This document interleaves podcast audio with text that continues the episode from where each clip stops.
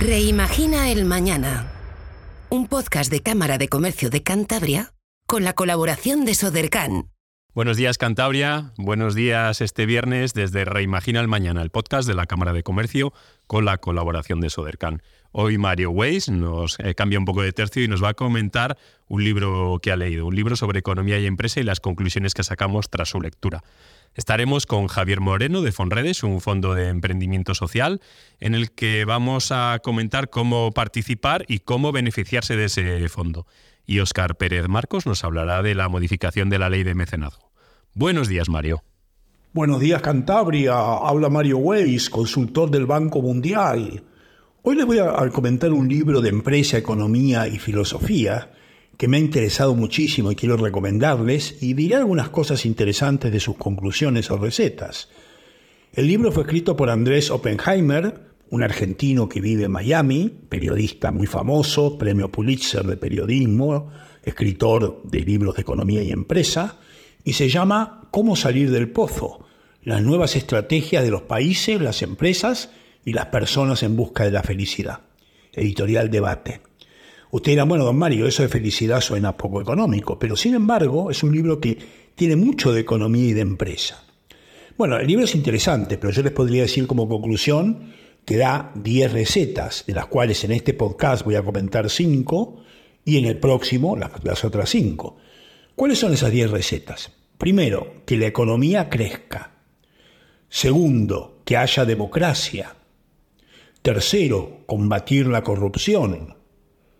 Cuarto, dar clase de felicidad en las escuelas. Quinto, medir la felicidad. Seis, tener un propósito en la vida.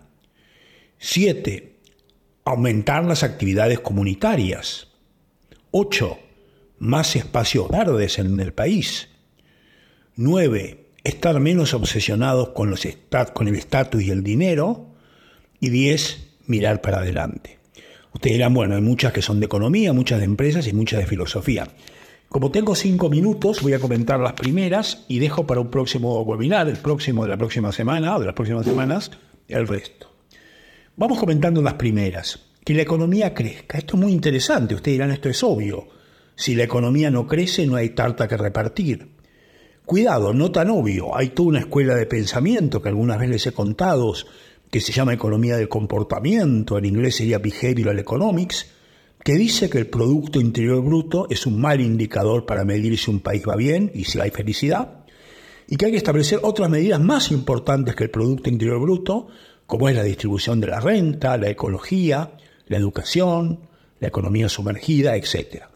Lo que postula Andrés Oppenheimer, y estoy de acuerdo, es que si la economía no crece, no hay felicidad posible porque no hay tarta que repartir.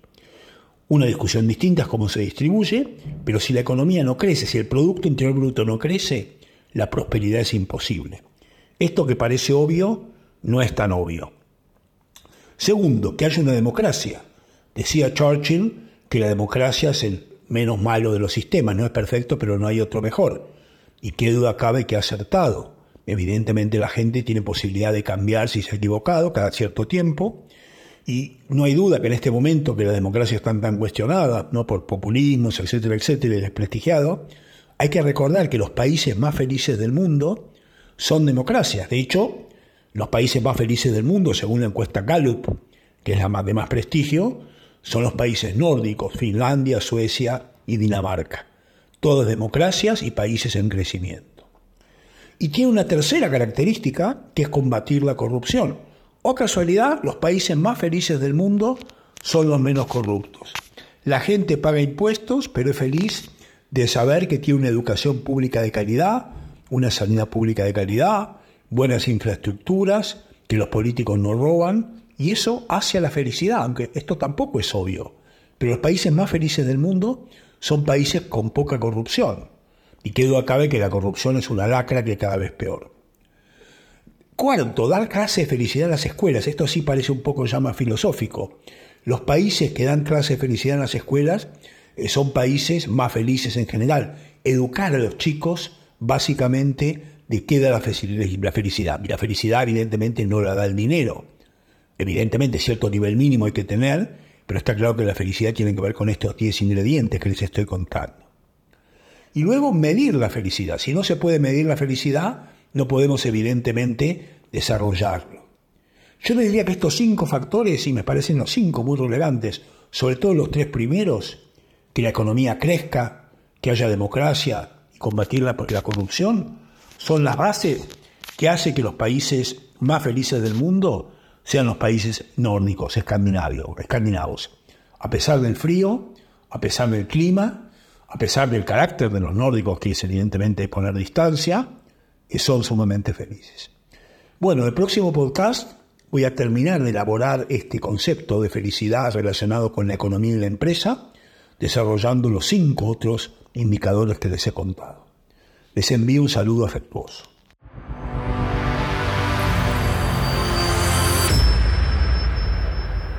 Y continuamos con nuestra entrevista especial de Reimagina al Mañana. Hoy tenemos a Javier Moreno Ibarra. Buenos días, Javier. Hola, buenos días. De Fonredes. Hablamos siempre de, redes, eh, redes de, emprendimiento, de empresa, clústeres y otros, ¿no? Y en este caso tenemos un ejemplo especial porque os dedicáis a buscar financiación a personas con dificultades financieras, esas personas que en ningún caso una entidad financiera va a apoyar su proyecto empresarial, pero tienen grandísimas ideas. Sí, así es, David. Lo primero, buenos días. Muchas gracias por haberme invitado. Estoy encantado de estar aquí en, Santander y estoy encantado de estar aquí en la Cámara de Comercio. Y sí, nosotros somos un fondo, Fonredes, Fondo para el Desarrollo de Redes de Economía Social y Solidaria. Y somos un fondo que hacemos micropréstamos eh, eh, sin interés a emprendimientos que están en exclusión financiera. Es decir, prestamos pequeñas cantidades de dinero, no más de 6.000 euros, eh, a emprendimientos que pues, ninguna entidad bancaria, ninguna entidad financiera les presta. ¿Por qué? Pues un tipo, o sea, tipo de interés cero, hacéis aportaciones y no hay rendimientos. ¿Por qué? ¿No? El por qué, cómo nace esto y, por, qué, por qué nos planteamos, porque ya pues, hay microcréditos, con un tipo de interés más o menos bajo, en las que las personas están acogiendo microcréditos hasta 30.000 euros habitualmente, 25 o 30.000, en los que se puede iniciar un negocio. ¿Por qué cubrimos? ¿Por qué llegamos a este punto? Bueno, nosotros no hacemos microcréditos. Mm. O sea, nosotros prestamos, la, la mayor cantidad que prestamos es 6.000 euros.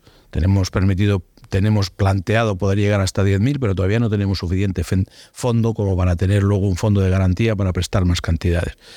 Pero eh, normalmente eh, las entidades financieras, cantidades muy pequeñas, no las prestan. Les resulta, resulta muy oneroso. Los costos, los costos de, de dar un préstamo por 5.000 euros, pues dicho así, a lo burdo y a lo bruto, pues son los mismos cada uno de, de 500.000 o de 500 millones. Sin embargo, los rendimientos con, el retorno en tasas de interés son muy escasos para, para estos préstamos tan pequeños.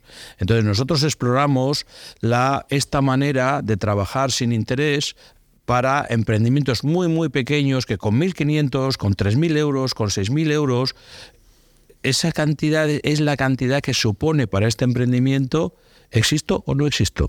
Sí, la inversión. Es decir, es que dicen que la inversión media para iniciar un proyecto empresarial es de 12.000, o sea, que hay proyectos por debajo. Hay proyectos por debajo. ¿Qué es lo que ocurre? A estos proyectos no llegan ni los microcréditos. O si pueden llegar los microcréditos, pueden, pueden llegar entidades de microcréditos a unas condiciones de interés un poco más alto, con unas condiciones más o menos, más o menos eh, eh, en, en, los márgenes, en las partes más marginales del mercado financiero. Y además, aunque pudieran darse eh, pues estos microcréditos tendrán que, funcionar con algún tipo de avales. Es cierto que se funcionan, que hay entidades que dan microcréditos que, van contra, contra un fondo de garantía europeo. Nosotros no podemos acceder a eso, somos una asociación pequeñita, pero bueno, pues eh, eh, siguen teniendo dificultades para acceder. A nosotros nos parece que es interesante explorar vamos a ver, si tenemos un, un, abanico de cómo se trabajaba con estos emprendimientos que están en exclusión financiera, entre les aporto subvenciones a fondo perdido y entre les doy estos microcréditos bancarizados o alguna inversión de impacto bancarizada, pues en todo este abanico también creemos que merece la pena explorar las fórmulas de préstamos sin interés, basándonos en que, claro, estos, estos emprendimientos es posible que para el sistema económico imperante en nuestro mundo ahora mismo, pues tengan valor cero o cercano a cero. Sin embargo, nosotros entendemos que tienen también impactos positivos sociales, ambientales, de gobernanza que merece la pena poner en pie. Y hemos decidido trabajar pues con avales de confianza, por ejemplo, con avales de creación de redes comunitarias, de apoyos y de confianza, avales sociales mancomunados, no con avales patrimoniales, porque no tienen ¿Por qué no? Porque no es por confianza en las personas y en los proyectos. Por confianza en las personas y en los proyectos con una metodología y procedimientos de gestión desarrollados.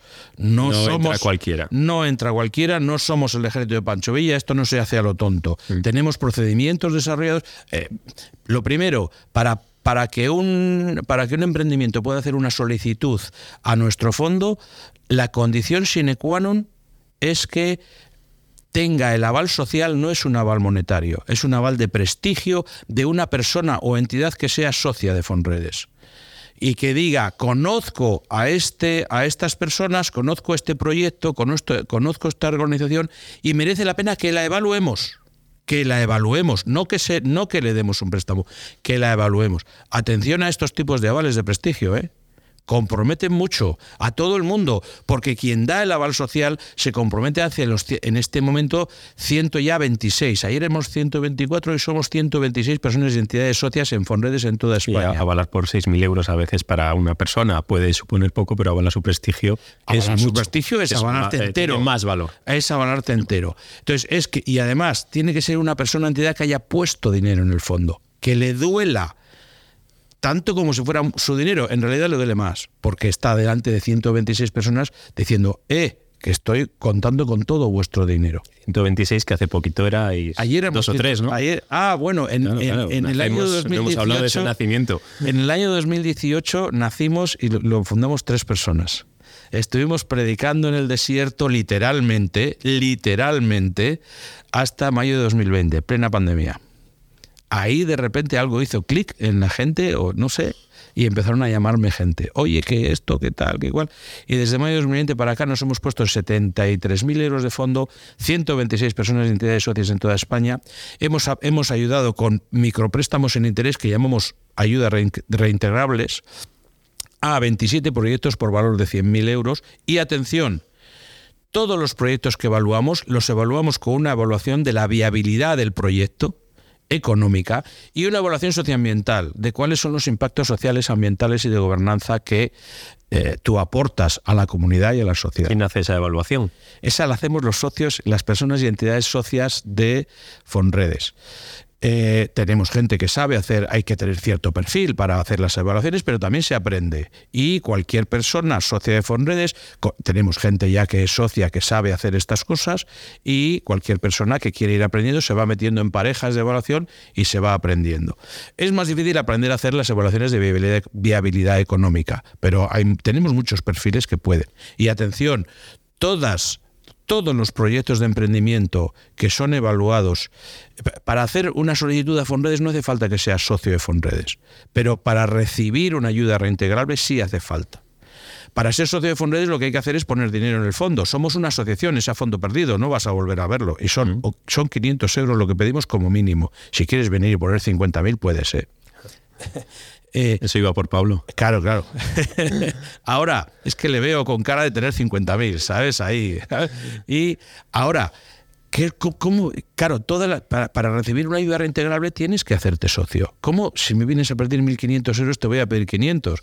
Pues hemos dicho, bueno, o pones 500 euros de golpe o pones 600 euros en 5 años en cuotas discrecionales. Garantía recíproca. Sí, como eso. Ya sé que te gusta a ti ese tema, David. Entonces, ¿qué es lo que ocurre? Pues pones ahora 10 euros y ya eres socio de pleno derecho. Recibes tu ayuda reintegrable. Como los plazos máximos que tenemos para el reintegro de la ayuda reintegrable son seis meses de carencia y tres años para reintegrarlo en cuotas mensuales, eh, eh, que se dividen, ya está proporcionalmente y se acabó, pues te queda año y medio para que te vaya bien, para que puedas aportar los otros 590.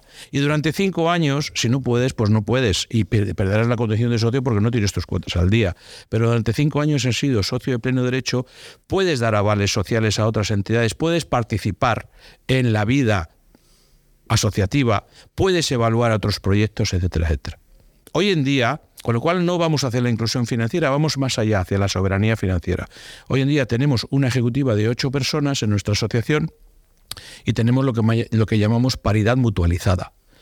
Cuatro personas representan o se representan a sí mismos como personas físicas o representan a entidades que son aportantes netos, no han recibido una ayuda reintegrable, pero otras cuatro representamos, yo incluso el presidente, a organizaciones a emprendimientos que hemos recibido ayudas reintegrables. Es decir, estamos aportándonos. Tú aportas aquí 500 o 600 euros y puedes recibir un préstamo sin interés de 6.000 euros. O puedes hacer como algunos ya que han hecho, dos o tres organizaciones lo han entendido, alguna asociación, alguna sociedad limitada, lo han entendido y han pedido, una vez que reintegran una ayuda reintegrable, pueden solicitar otras. Y hay, hay una organización en concreto que ya ha solicitado cuatro o cinco. Es decir, tiene una línea de crédito a coste cero. El otro día hablábamos de, ejemplos, ¿no? En estos últimos minutos, ponnos algún ejemplo. ¿Había alguno especialmente particular? tenemos, tenemos ejemplos. El primero que hicimos fue Casa Forfara, en Almería, en la Alpujarra almeriense o en un pueblecito muy pequeño que se estaba despoblando. Hicieron... La hay que visitarla. ¿eh? La Alpujarra hay que visitarla. Ahora se habla de ello, hay que visitarla. aquello es brutal, aquello es parque natural, una pasada. Y Almocita tenéis que ir, buscad, buscad Almocita en el mapa, que hace unos años estaba perdiendo población, tenía menos de 200 habitantes. Empezaron una estrategia alternativa, de economía alternativa, para ver si recuperaban población. Y bueno, el primero que hizo fue el alcalde y, y propuso que allí había huertas que la gente pues las iba dejando y el primero que propuso poner eh, huertas en cesión de uso fue a, agricultores que vinieran en ecológico y ayudarles a hacer un grupo de consumo en Almería, otro en Granada, Almería está una hora, Granada hora y media, pues empezaron así y empezaron a venir agricultores, claro, la gente que va ahí, pues Matías en concreto, que dice que hace agricultura emocional y además es, serio, es en, es en serio. Pero crece algo, ¿no? Sí, sí, crece, crece, crecen lechugas, crecen tomates, crecen todo tipo de... Y, bueno, nadie le daba un préstamo, pues le dimos un préstamo. También le damos a organizaciones grandes, ¿eh? por ejemplo, COCENFE Huelva. COCENFE todo el mundo lo conoce, una confederación que está a nivel de España de organizaciones de, de, de, asociaciones de, para, para, ayuda a personas con, con discapacidad. Pues COCENFE en un momento dado, para montar un centro de empleo, un centro especial de empleo en Huelva, pues tenía una subvención potente pero le faltaban unos dineros, mil, mil y pico euros para los gastos de notario, empezar los gastos de constitución, etcétera, etcétera. Cuando iba a pedir un préstamo a los bancos para eso, pues si te lo dan, te lo dan en condiciones como si fuera un préstamo personal para irte de, novios de viaje de novios a Cancún, no, no para lo que estás haciendo. Pues le dimos, en ese momento estaba, en ese momento estaba en, esta exclusión financiera y también le dimos. Tenemos podemos contar más historias, no es el tiempo que tenemos. ¿eh? Cuéntanos esto de Matías, ¿no? Un poquito. Matías, lo de la agricultura emocional, bueno, fue el primero que hicimco Lo hicimos en colaboración además con Co50, que es otra entidad que hace también de, finanzas éticas y alternativas. Y eh, claro, cuando, cuando nos enteramos que ponía eh, que hacía agricultura emocional, no nos atrevimos a poner en nuestra página web agricultura emocional, pusimos agricultura sostenible. Se nos caían las lágrimas. Bueno, no, no es que se nos cayeran las láminas, es las lágrimas, es que Matías hace agricultura regenerativa, hace permacultura y Matías habla del suelo como un ser vivo, de las plantas como que lo es, que lo es, y habla de que tenemos que tener un trato pues con, con, con la naturaleza, con el entorno, con la huerta en la que le sacamos productividad distinto. Y nos fuimos a verlo allí, fui a verlo yo con mi hijo que también es socio, que es bioquímico. Y fuimos, estuvimos ahí un fin de semana y estuvimos viendo su huerta, nos invitó a su casa y al final le pregunté a mi hijo, oye Martín, ¿qué te parece Matías? Y dice, mi hijo trabaja en un laboratorio con, en un laboratorio haciendo en la universidad, haciendo bioreactores y en fin, cosas, bioreactores quiero decir, son unos cultivos de bacterias y tal igual. Y me dice Martín, este tío sabe lo que hace. Este tío hace lo mismo que yo en el laboratorio, pero yo en condiciones controladas científicas y él aquí por ensayo y error y poniendo todas estas cosas, ¿no? Eso un banco a veces no, no lo ve. Esto, es un elemento, cuando nosotros hablamos de Fondo para el Desarrollo de redes, de redes comunitarias y de economía social y solidaria, son elementos que nosotros metemos en la economía y metemos en la decisión de, en la toma de decisiones financieras. Hay que meter elementos que pongan en valor a las personas, que pongan en valor al medio ambiente, que cuiden el planeta y que tengan en cuenta las generaciones futuras.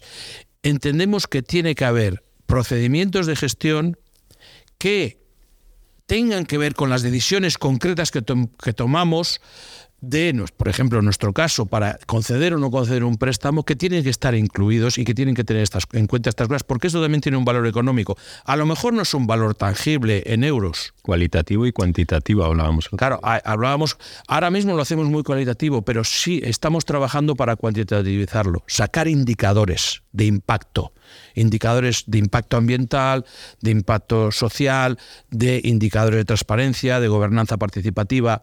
Y estamos desarrollando ya eso porque tenemos personas socias que son profesoras, que son todo mujeres, de economía en varias universidades, aquí en la Universidad de Cantabria, en la Universidad de Burgos y en la Universidad de Sevilla y estamos basándonos en la matriz del bien común, de los parámetros de la economía del bien común. Os animo a las personas que nos estáis escuchando a que busquéis matriz del bien común o economía del bien común en Internet. Os va a salir y vais a ver cuáles son los parámetros que estamos hablando, de tener en cuenta que una organización económica planteamos que además de resultados económicos, tiene que tener resultados sociales, ambientales, resultados que que aumenten la dignidad humana, que aumenten la justicia social, que aumenten, que, protejan el medio ambiente, etcétera, etcétera. Entonces, eso hay que medirlo, estamos trabajando para sacar indicadores y bueno, ya os lo contaremos. Vuestros dos clientes early adopters se llaman, bueno, también, eh, eh, ¿cómo nos asociamos, no? Vuestros clientes, ¿cómo conocen? Pues yo, el otro día que nos reunimos, no conocía Fonredes.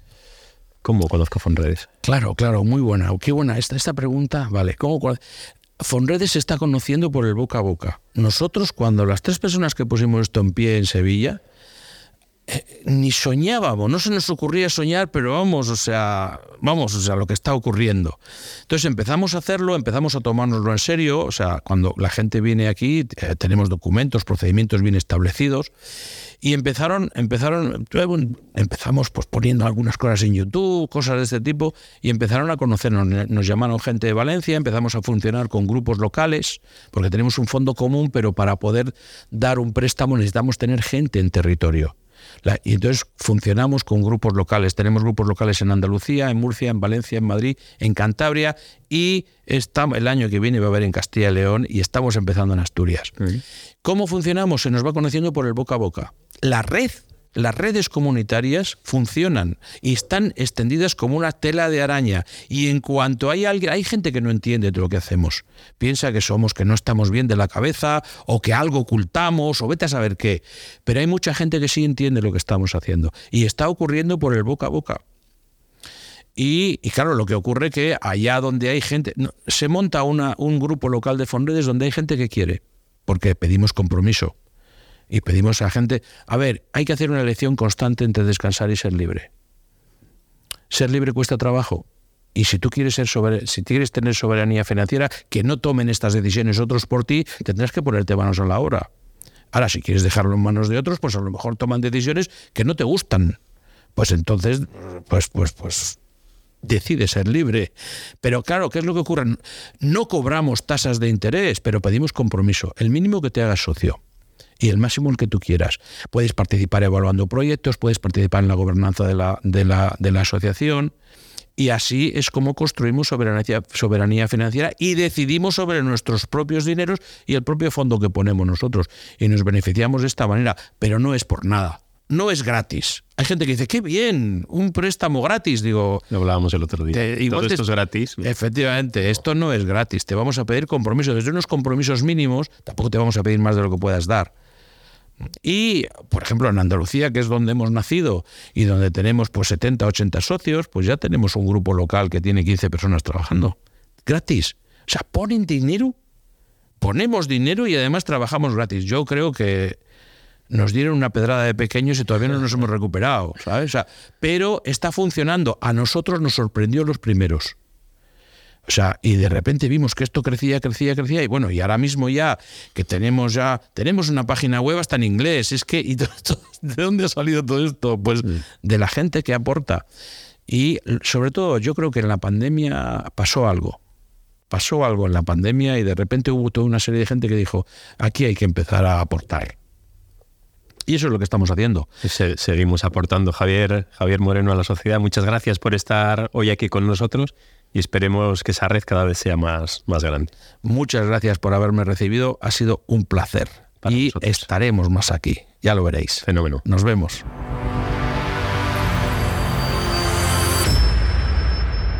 Y ahora vamos con, con Oscar, Oscar Pérez Marcos. ¿Qué tal, Oscar? Hoy nos vas a hablar de esa modificación de la ley de mecenazgo importante y su entrada en vigor. Hola David, una semana más. Eh, mira, hoy quería hablaros de, una noticia y es que el Gobierno ha aprobado como Real Decreto Ley la reforma de la ley de mecenazgo, que está en vigor desde hace más de 20 años y que bueno, quedaba pendiente de la pasada legislatura. Es una gran noticia porque modifica concretamente la ley del régimen fiscal de las entidades sin fines lucrativos y también los incentivos fiscales al mecenazgo con el objetivo de fomentar el mecenazgo en todos los sectores económicos.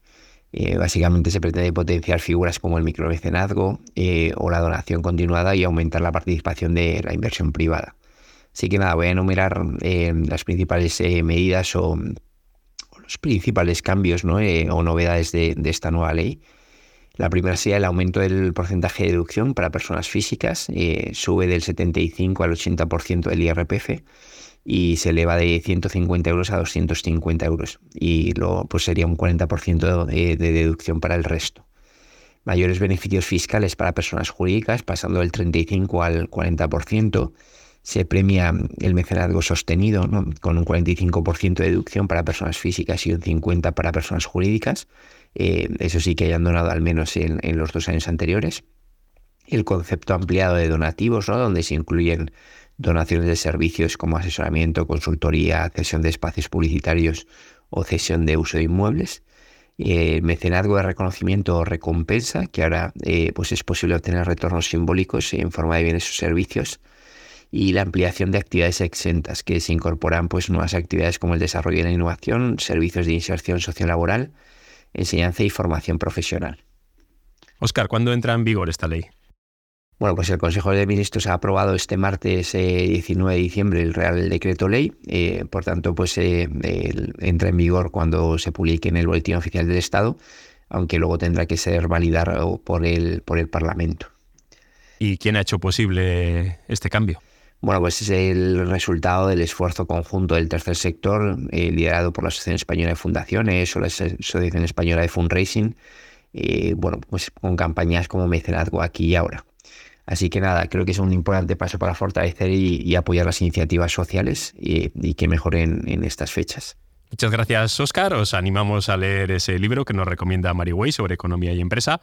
Hemos hablado de ese fondo Fonredes que, empieza a crecer, ¿no? Un proyecto que, que, comienza con tres personas que tienen una idea para poder financiar proyectos empresariales y que está creciendo a nivel nacional. Y Óscar Pérez Marcos nos ha hablado de esa modificación de la ley de mecenazgo importante para el apoyo a las empresas. Muchas gracias por escucharnos, por escucharnos durante este 2023. Volvemos el 12 de enero con nuestro podcast semanal y gracias a Sodercan. Felices fiestas. Reimagina el Mañana. Un podcast de Cámara de Comercio de Cantabria con la colaboración de Sodercan.